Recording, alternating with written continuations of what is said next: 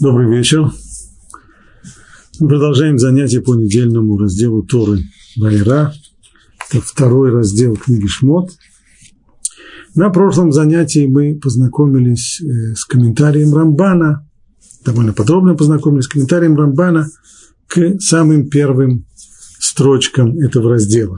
И говорил Бог с Муше и сказал ему, «Я Ашем, я Господь, я являлся Аврааму, Ицхаку и Якову как Бог всемогущий, а под именем моим Господь я не был познан ими.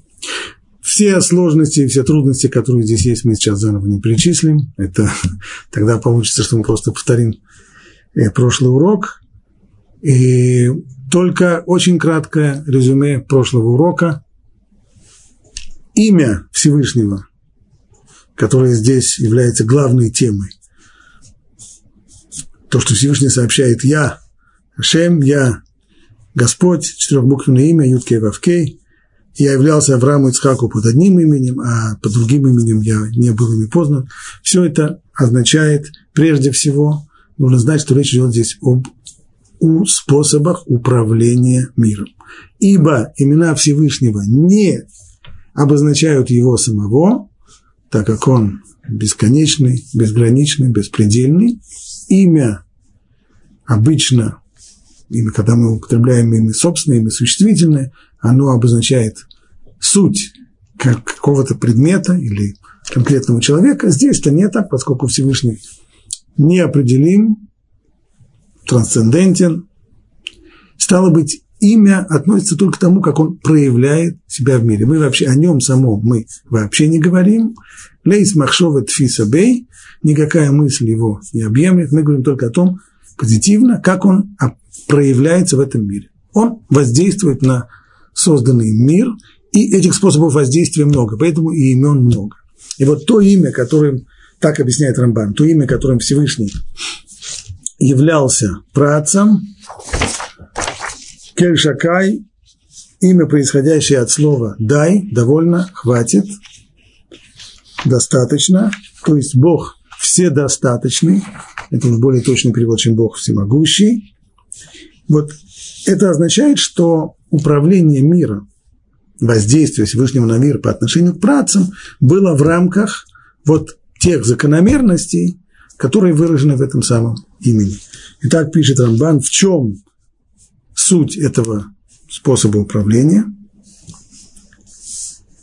Всевышний открывался працам под тем именем, силой которого он, преодолевая систему небесных сфер, совершал для них великие чудеса. Но какие чудеса? Чудеса скрытые, не отменявшие, однако, естественного порядка вещей. Сохранял им жизнь во время голода, спасал их на войне, отмечая и так далее.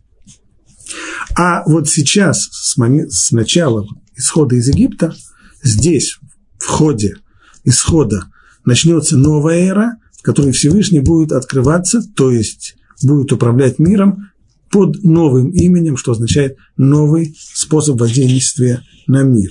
И вот этот самый способ выражен в имени Юткей Вавкей, непроизносимом четырехбуквенном имени, Шем Хавая, суть которого происходит это имя от э, корня Хава, а я был, есть, будет тот, кто осуществляет все существующее.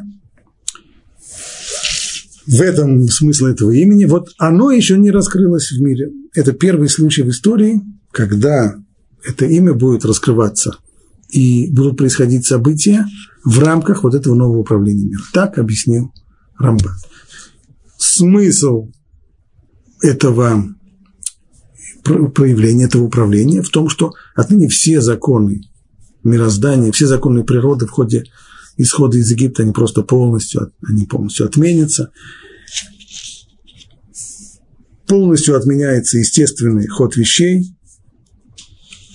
И так Рамбан заканчивает.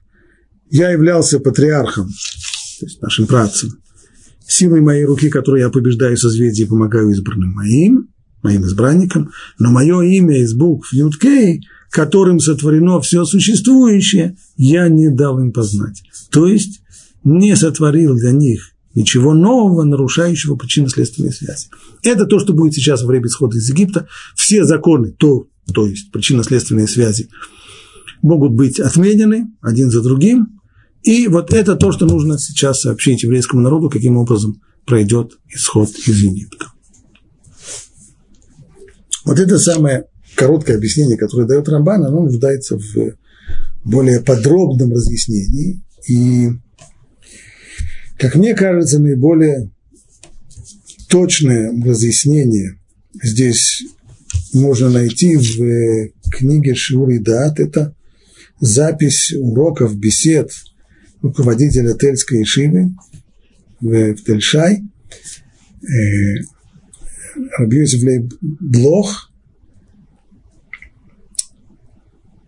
И важно оно, прежде всего, не только потому, что оно объясняет то, что написано в Рамбане, но и в том, что оно предотвращает возможные ошибки при понимании того, что Рамбан говорит и здесь, в этом месте, и в своем комментарии к другим местам Тур. Что же говорит Арав Блох? Есть как минимум три уровня того, что мы называем ашгаха, то есть надзор и управление за миром, воздействие на этот мир, как минимум три уровня, от самого нижнего до самого верхнего.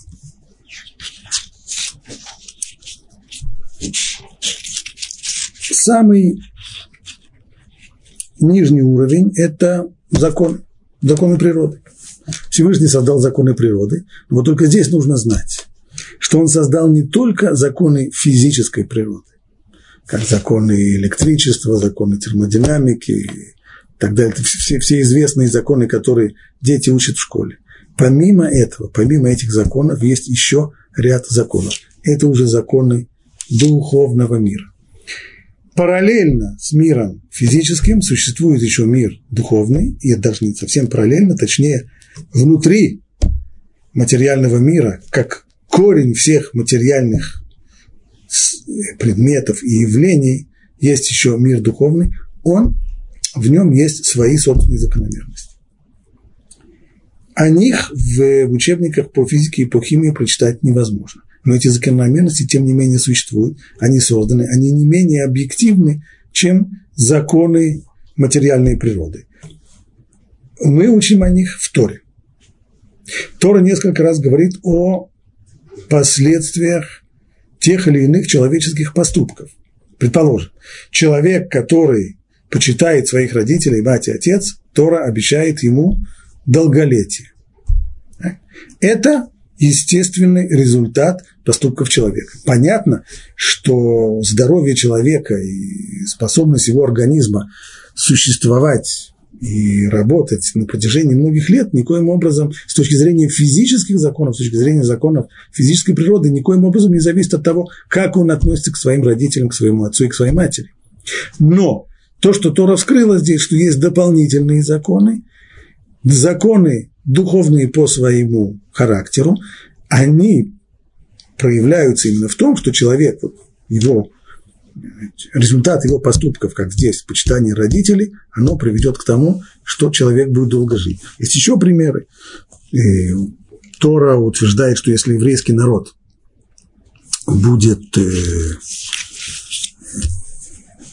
соблюдать э, заповеди, если не будет соблюдать заповедь Шмиты седьмого года в Эрец Исраэль, то в конечном итоге э, его он подвергнется изгнанию, его выгонят из Израиль, и придется ему пребывать в Галуте, в изгнании, для того, чтобы дать земле наверстать все то упущенное, все те годы, которые она должна была быть под паром, и не была. Снова, каким образом то, что человек пашет или не пашет свою землю, влияет на геополитические э, события в, мире, которые приводят к столкновениям, войнам, э, изгнаниям и так далее, с точки зрения законов, известных нам – в мире непонятно. Но этот закон, тем не менее, есть, он действует, он существует. Это законы, все это еще в рамках, мы находимся в рамках природы. Только природа на самом деле, как слово природа означает тева, происходит от слова литбоа, то есть есть как чекан, чекан, который чеканит, и всегда он чеканит ту же самую монету, сколько бы раз не ударял чеканщик по металлу, у него выйдет то же самое то же самое изображение. Это означает природа. Что такое природа? Природа – это совокупность определенных законов. В законе есть причинно-следственные связи по схеме. Если происходит событие А при условии Б, то из него должно произойти событие В. Да? И эти законы, они более-менее, они это жесткие, более или менее, подчеркиваю, жесткие причинно-следственные связи. Так вот, такие связи есть не только материального характера, как то, что мы знаем в материальном мире, есть различные законы, которых учат в школе, а есть еще и законы вот, духовные, в которых поведение человека влияет, влияет и на физический мир тоже. Разница между этими законами, что прежде всего вот в чем. Если причины, закон – это причинно-следственная связь, но если причины физических, э, физических явлений, они открыты, то есть если я, например, столкну э, какой-нибудь предмет, и он полетит вниз, в результате этого подействует сейчас сила притяжения, и он полетит вниз, то здесь все причины вот этого события, предмет полетел вниз, они видны, они ясны. Не ясны, точнее, они видны, они заметны. Но из того, что человек э, почитает своих родителей в результате, каким образом почитание родителей приводит к тому, что удлиняется его жизнь, это не видно. Это первое различие. Иногда людям кажется, что, может быть, э, с этими законами у них есть проблема в том, что они не понимают. Мы же не понимаем, каким образом это действует. Как это действует так, что если человек, э, скажем, если люди э, не соблюдают закон Шмиты седьмого года, то это приводит к тому, что будет изгнание из Израиля. Ну, какая здесь связь, как это работает? А вот физические законы мы вроде бы понимаем. Это тоже э, тоже заблуждение. Физических законов мы тоже не понимаем. Мы их можем описать с точки зрения статистической. Мы можем утверждать, что с точки зрения статистики есть причинно-следственные связи. Но понимать мы их не понимаем. Мы, мы объясняю человеку, почему листики у дерева зеленые, а потому что под воздействием э, солнца и воздуха образуется хлорофилл. Очень здорово. Получили объяснение. И все, все довольны. А почему хлорофилл приводит к зеленому цвету? Ну, потому что... А почему? Да, то есть мы можем сказать, вот причина, вот следствие. Если есть такие-то условия, будет вырабатываться в листиках хлорофилл и будет зеленый цвет. Но понять мы этого, понять суть предметов мы не можем. Есть такой очень хороший пример, который приводил в свое время израильский философ э, профессор Лейбович. Представьте себе, что марсиане, предположим, из своих летающих тарелок изучают э, жизнь на Земле. Вот они повесили одну такую тарелку над шоссе э, Иерусалим-Тель-Авив. Что они сверху видят? Они видят по есть лента шоссе, и по ней идет движение. Ездят какие-то такие маленькие тележки, ездят в две стороны. Вскоре они начинают наблюдать некоторые закономерности. Есть часы, в которых тележек много, есть часы, в которых тележек совсем мало. Есть часы, в которых в одну сторону больше тележек. Есть часы, в которых в другую сторону больше тележек. Есть дни, в которых больше тележек. Есть дни, в которых меньше тележек. Все это они записывают, все это они, они проводят э, статистические исследования, выясняют корреляцию между различными условиями, и у них уже накапливается материал, уже почти на кандидатскую диссертацию. Дальше они замечают еще одну э, закономерность. Например, если две тележки сталкиваются, наезжают друг на друга, то все, все почему-то останавливаются, все тележки больше даже не едут, пока не приедет еще одна тележка с такими мигалками красными, синими.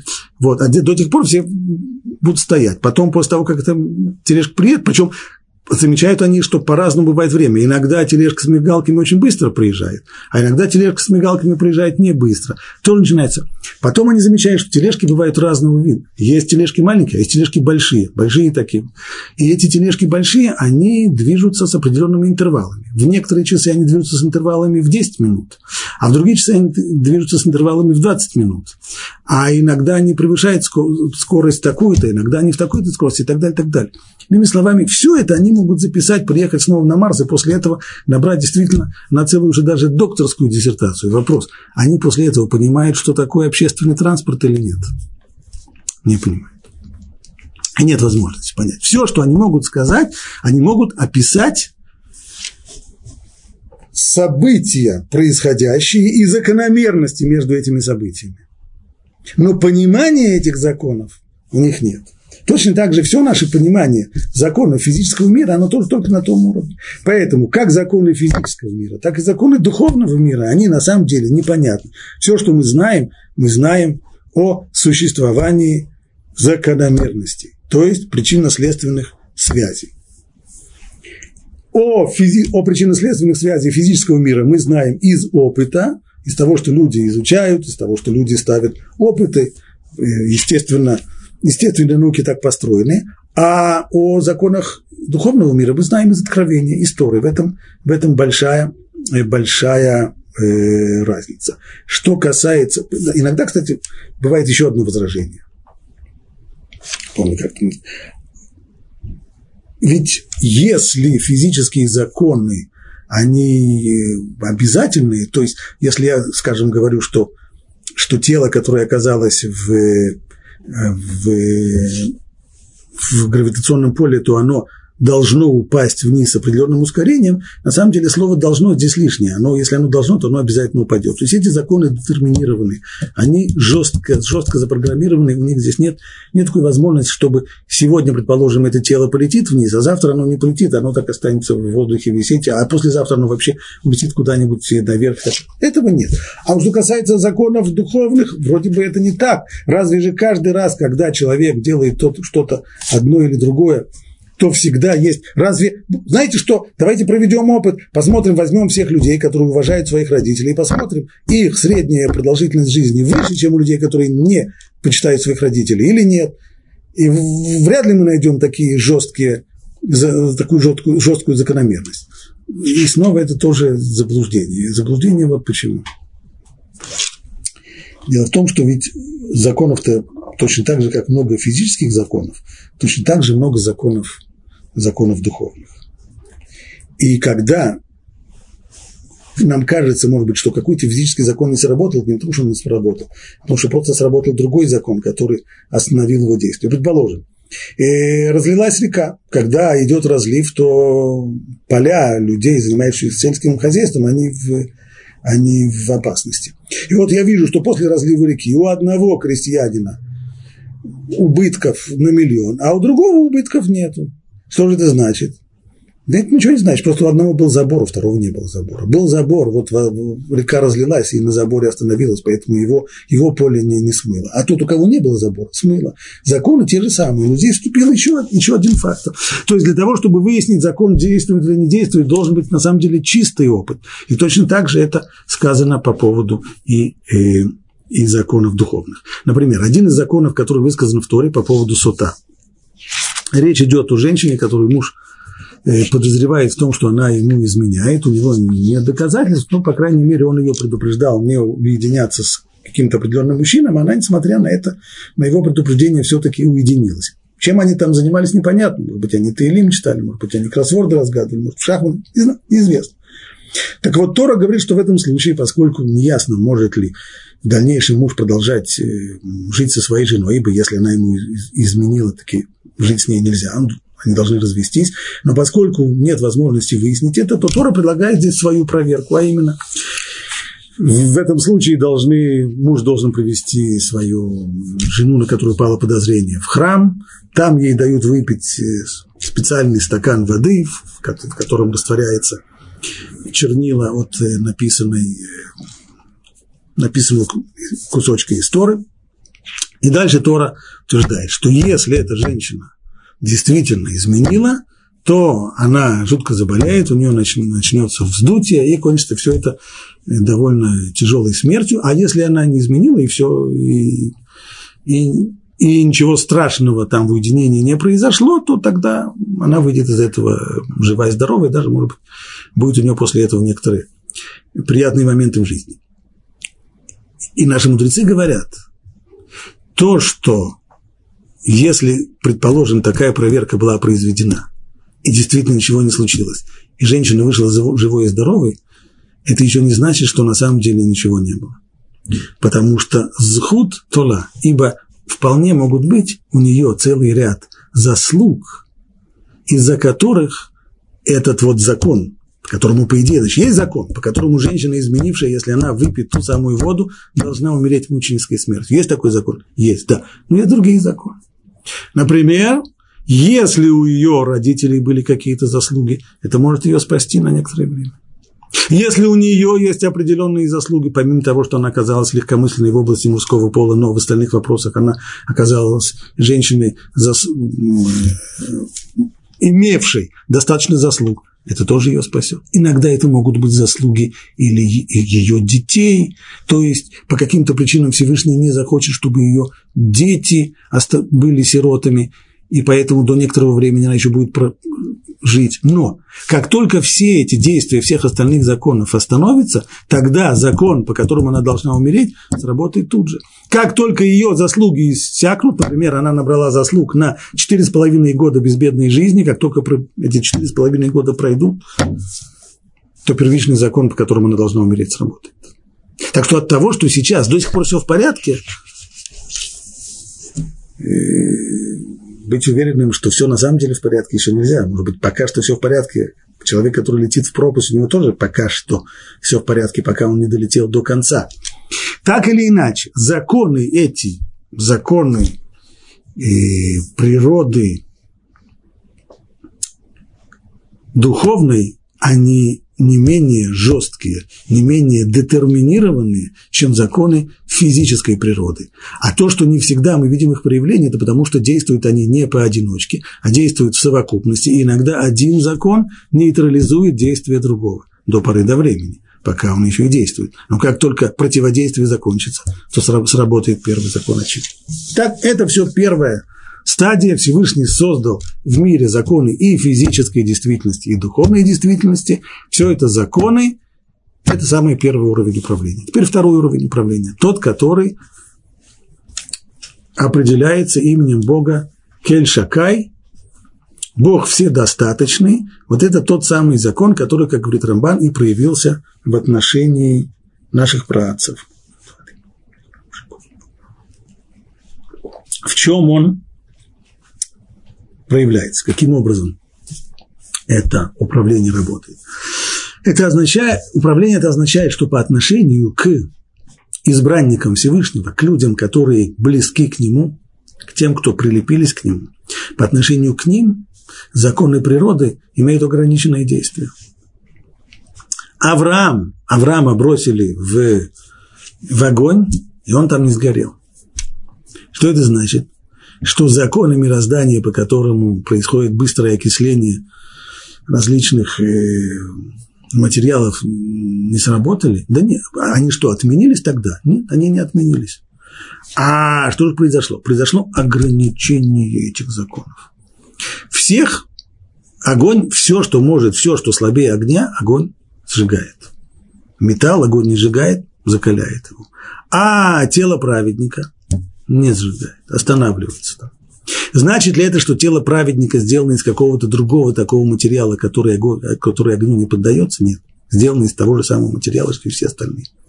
Но только, как мы говорили, у любого материального объекта есть его духовный корень. У любого материального, у любого явления материального мира, физического мира, у него есть тоже объект, у него есть тоже его духовный корень. Стало быть, у всех законов термодинамики в соответствии с которыми и, и работает э, пожар, огонь и так далее, у них тоже есть духовные корни. Так вот, там в их духовных корнях есть ограничения.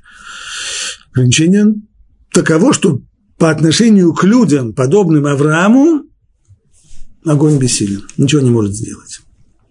Вот эти чудеса, Рамбан называет эти чудеса, это чудо, да, конечно, чудо. Почему это чудо? Это уже некоторый выход, это выход за рамки законов мира. И не выход за рамки, а, как мы сказали, ограничение. Но это, безусловно, заслуживает слова чудо.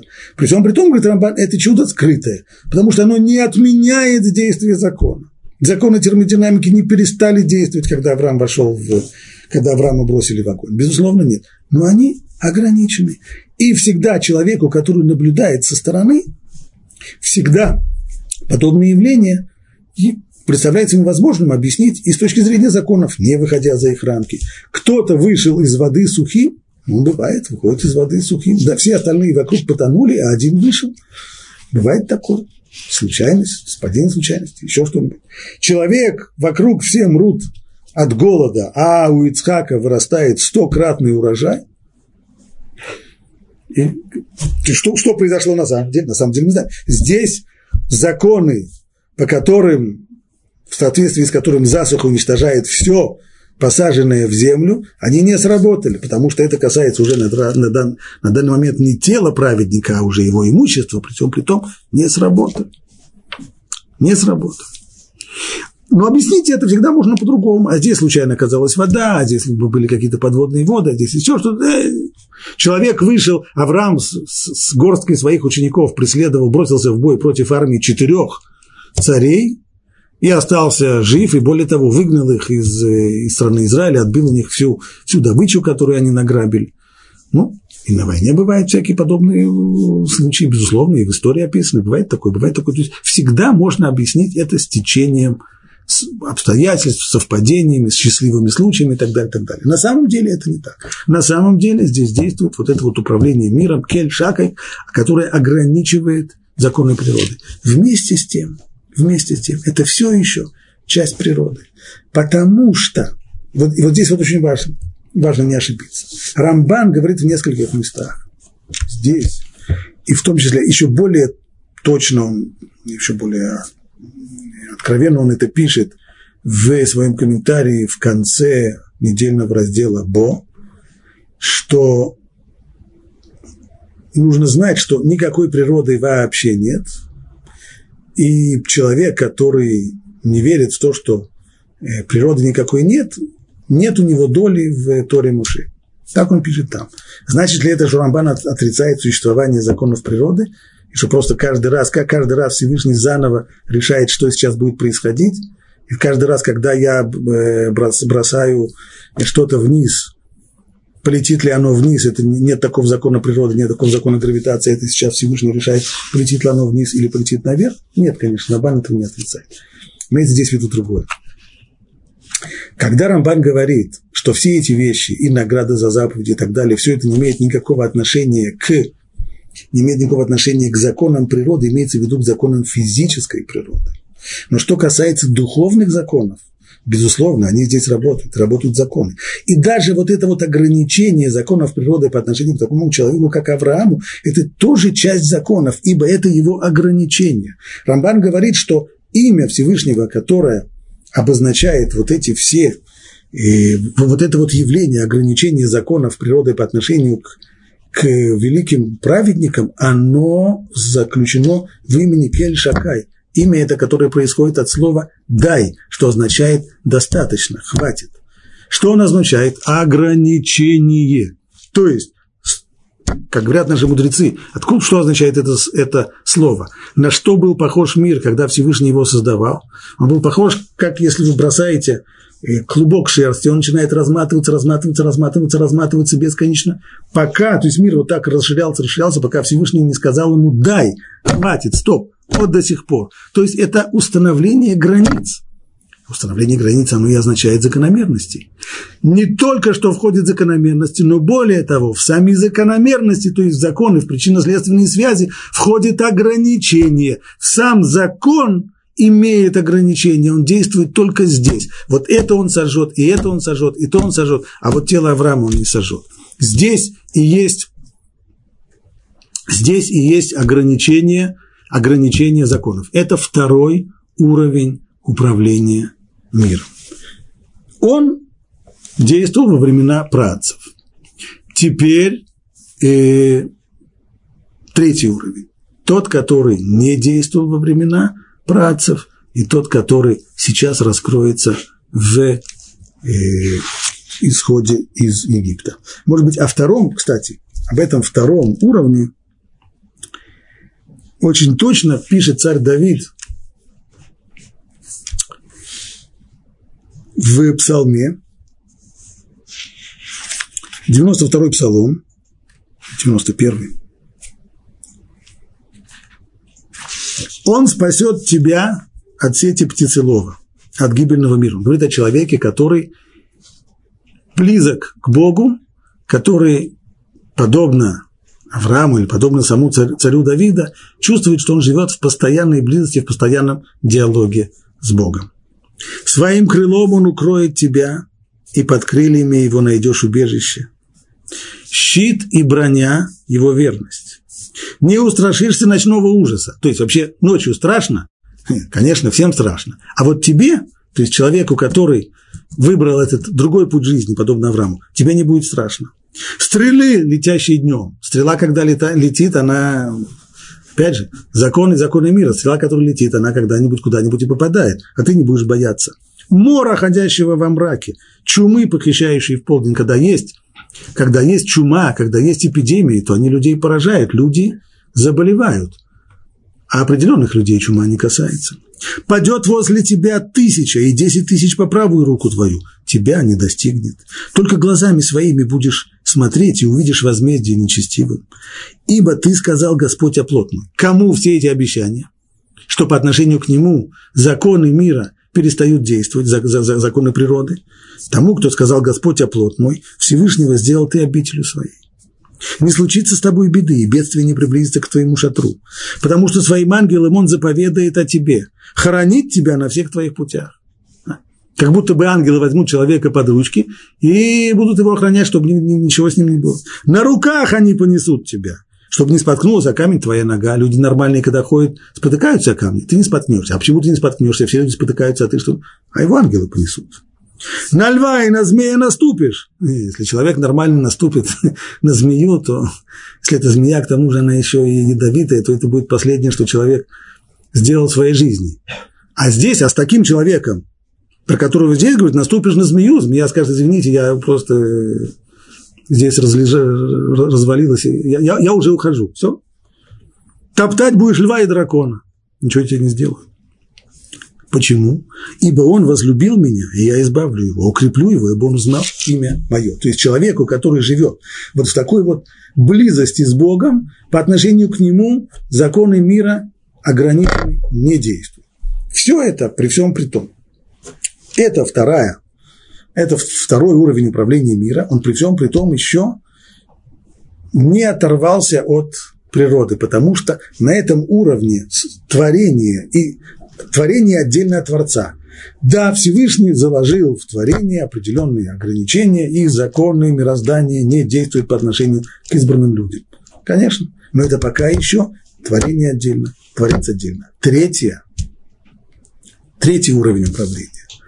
Он формируется именем Всевышнего, Юткей Вавкей, четырехбуквенным именем Бога, Шемавая, который, смысл которого Миаве, Колеве, тот, который осуществляет все существующее. То есть при действии этого уровня управления все законы мироздания отступают. Они вообще перестают действовать. Они не ограничиваются по отношению к определенным людям. Они просто перестают действовать. И только воля Всевышнего, она все здесь вершит на этом уровне. И это то, что было при исходе из Египта. Здесь уже, когда работает такое управление, то творение не воспринимается отдельно от его Творца.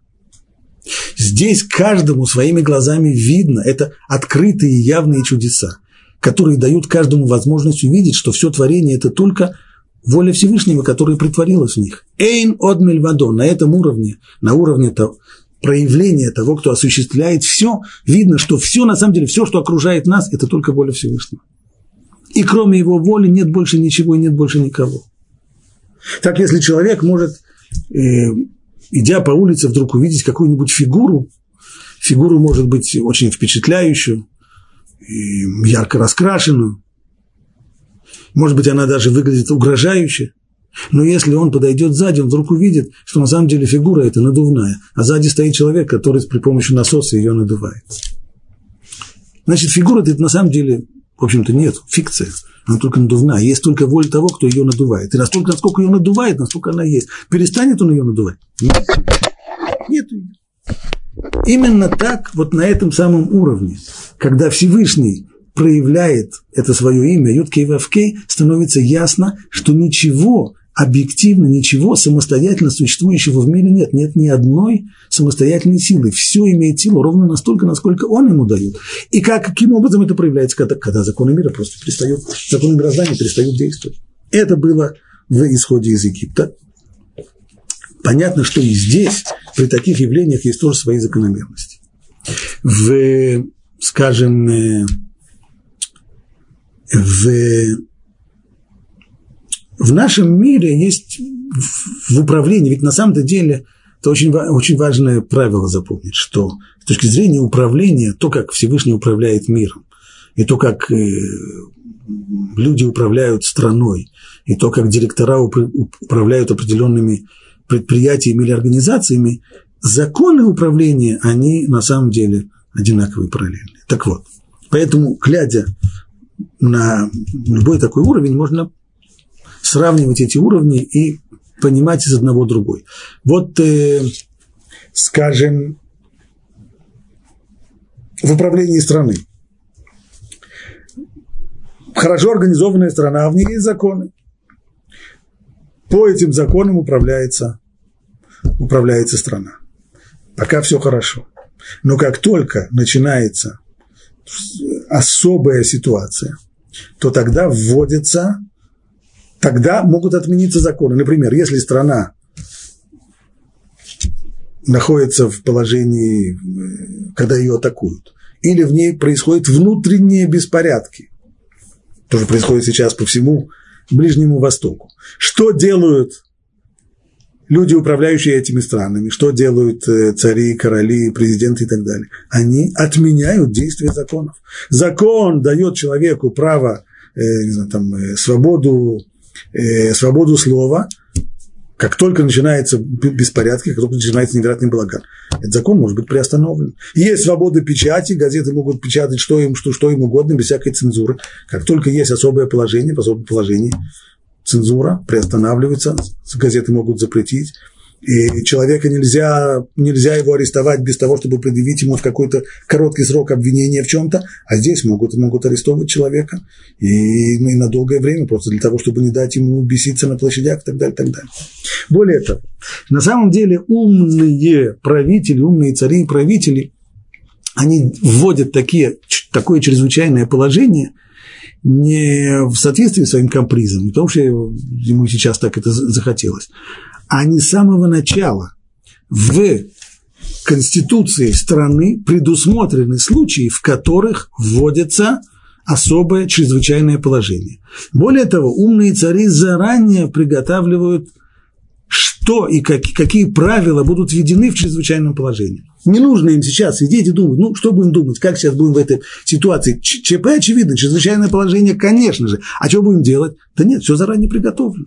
Есть уже заранее ряд постановлений, которые вводятся в то время, как есть война, в то время, как есть чрезвычайное положение, когда есть стихийные бедствия и так далее, так далее. Вот по тому же принципу управляется и мир. Всевышний с самого начала установил, в каких случаях будет вот такое чрезвычайное положение, в котором все в котором законы мироздания отменятся и будет управлять в открытую, совершенно в открытую, только его воля, ничем не прикрытая, которая покажется, что все вокруг это на самом деле просто дутые, дутые фигуры. Наши мудрецы говорят это, комментируя стих, который заключает рассечение моря, последний, самый финальный аккорд э, исхода из Египта, рассечение моря.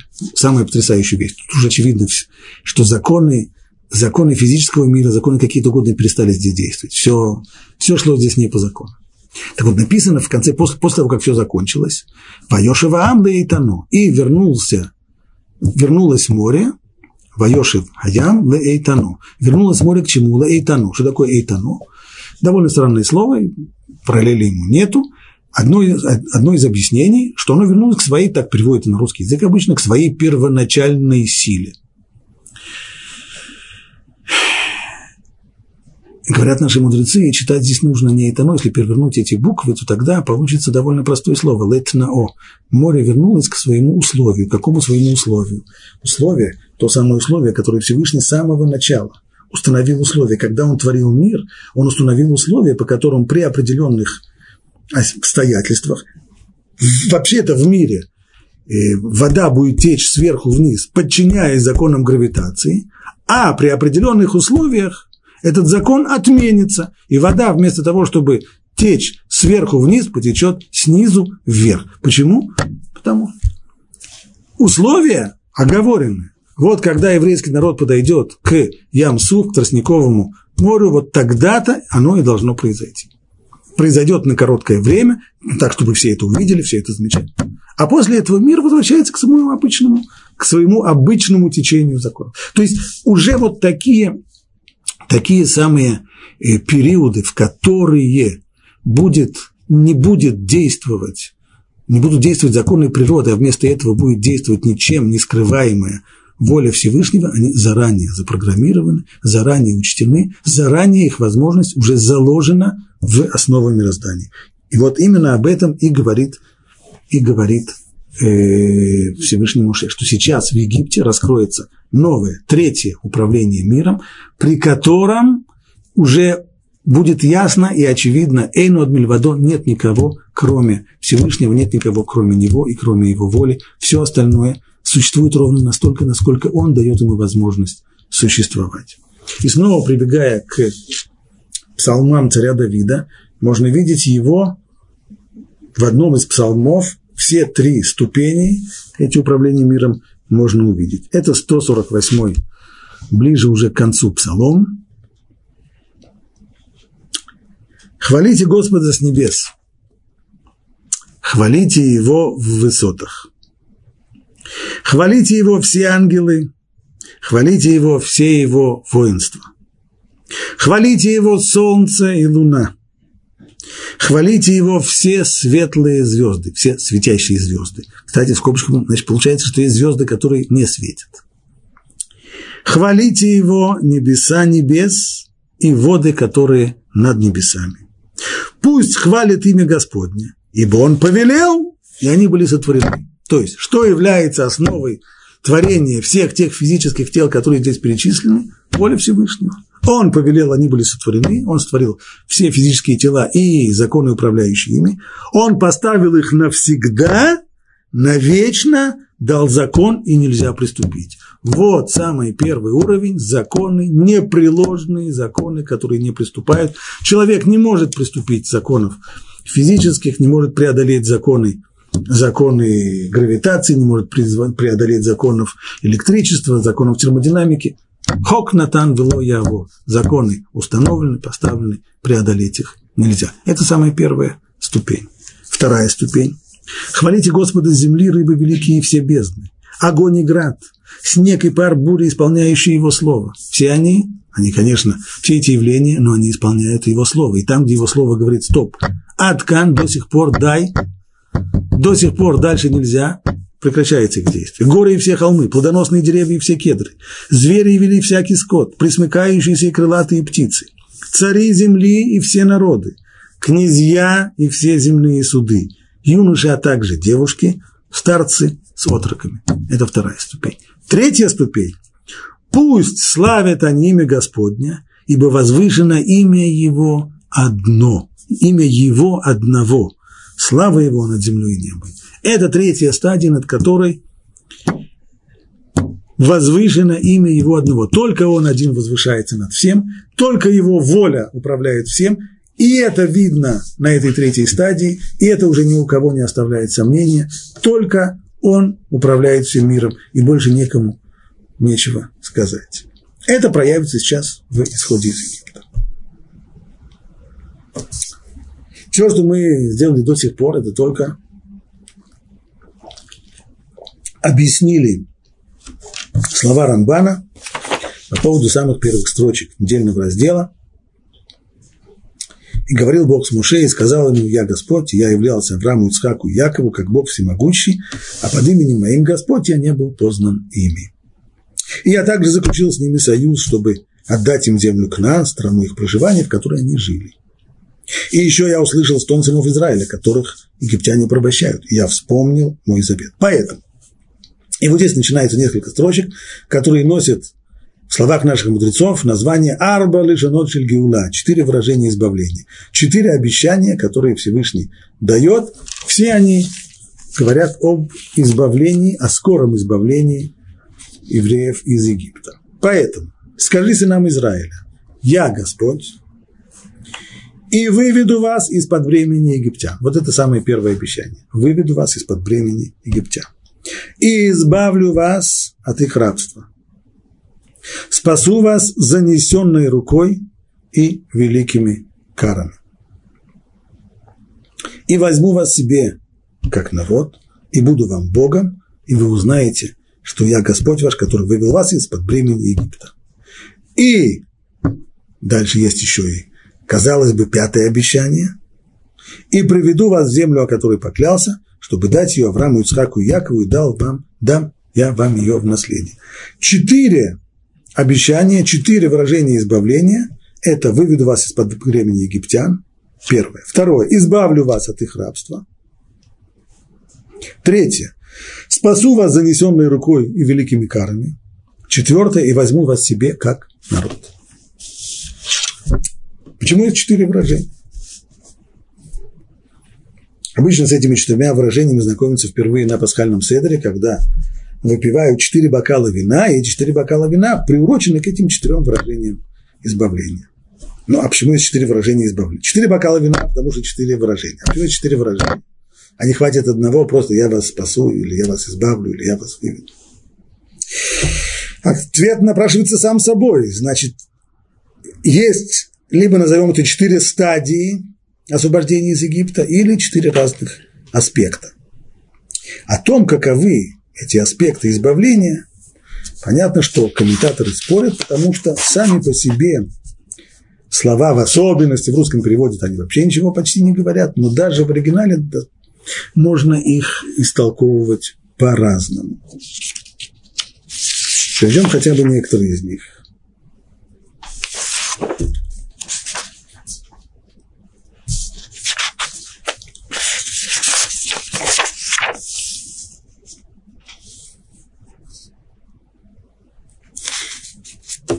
Самое первое, вот эти вот там метаха цивот Мицраем, я выведу их из-под бремени египтян. Рабейну Бахи, например, говорит, что имеется здесь в виду тя тяжелая работа. Ведь евреев не просто пробачали, они находились на физически и психологически очень тяжелой работе. Вот это самое первое, метаха цивлот Мицраем, бремя египтян. Само слово, которое упомянуто здесь, севель, бремя, оно двузначное. Во-первых, оно означает ношу, которую человек несет. Во-вторых, оно означает страдание. На самом деле страдание, суть его, это именно то, когда человек несет эту самую ношу. Когда человек страдает. Человек страдает, когда он, э, скажем, человек, который несет какую-то очень тяжелую вещь. Тяжело ему невероятно, она у него выскальзывает из рук, очень тяжело испытывает он страдания. И если он к тому еще, еще и раб, его еще э, урядник его подгоняет, ой, конечно, страдает. А теперь представим себе человека, который купил себе домой какой-нибудь э, какой-нибудь электроприбор тяжелый, и он себе на своем горбу несет этот электроприбор на восьмой этаж. Так помню, когда-то я помогал своему товарищу заносить, он купил новую квартиру, и нужно было занести на восьмой этаж без лифта рояль.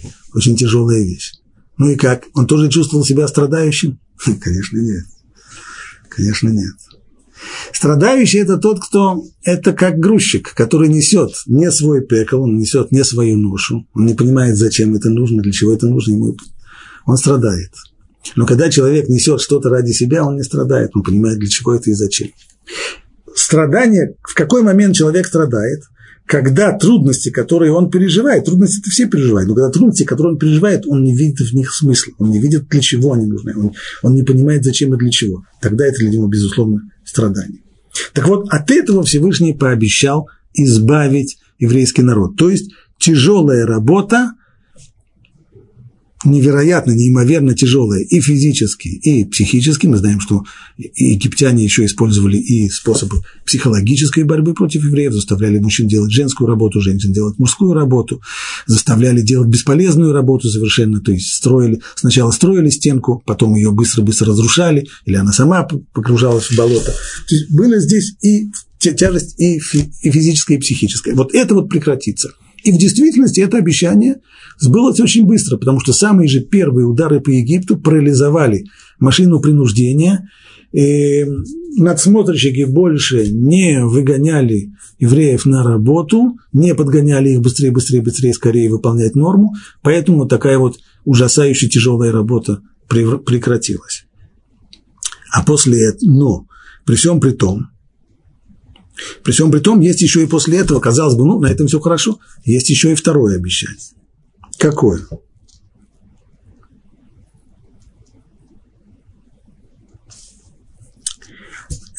Здесь есть среди разных комментаторов разных. Очень интересно пишет Рахай. Конечно же, больше никто не выгонял и не подгонял евреев на работу. Это верно. Но евреи по-прежнему ходили сами на работу. Утром вставали, может быть, не так рано, может быть, не в 5 утра, но к 7 утра вставали и сами шли на работу. Потому что, во-первых, привыкли работать, во-вторых, немножко побаивались. А вдруг сегодня вроде никто не пришел, никто не заорал утром в бараке «подъем», никто не стал выгонять на работу. Ну, поди знаем, вот сейчас в середине дня вдруг как придут и как-то а где ваши нормы, где уже сделать, поэтому на всякий случай выходили на работу. Вот это второе обещание, которое было дано, и избавлю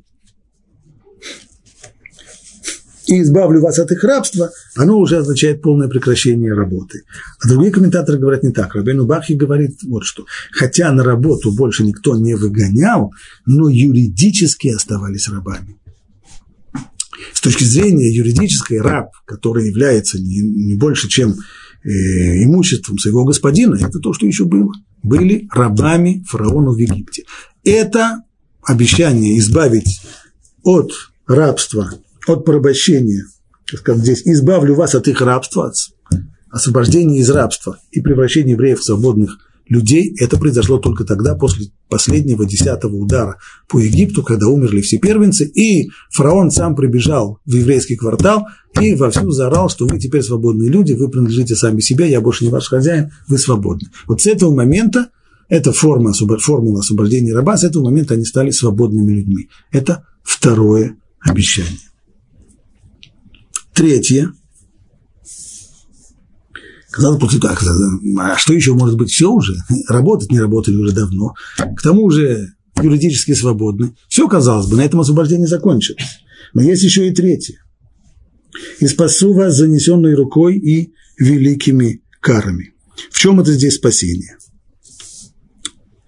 Это, говорит Рабейну Бахи, реализовалось только после рассечения моря. Почему? Да потому что даже вчера освобожденный раб, которого вчера освободили, то есть с точки зрения юридической, он уже свободный человек. Но пока жив его хозяин, внутри души человек остается порабощенным ему, потому что он опасается до сих пор, что в любую минуту хозяин передумает – и подойдет к своему вчерашнему рабу и скажет, ну-ка иди сюда, погулял, побыл свободным, хватит, пора и честь знать. Давай.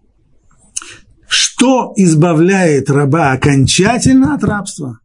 Только исчезновение его, его господина. Это то, что было после рассечения моря. Когда не только что евреи спаслись от египтян, но и египтяне утонули в море, и потом сказано, что море выплеснула трупы египтян на берег, и говорят наши мудрецы, это уже устная традиция, что вчерашние рабочие могли узнать своих притеснителей, могли узнать своих надсмотрщиков, тех, кто гнал их на работу, тем, кто поднимал их из бараков, те, кто загонял их обратно, те, кто их охранял, всех вохров и так далее, все могли узнать, вот они лежат.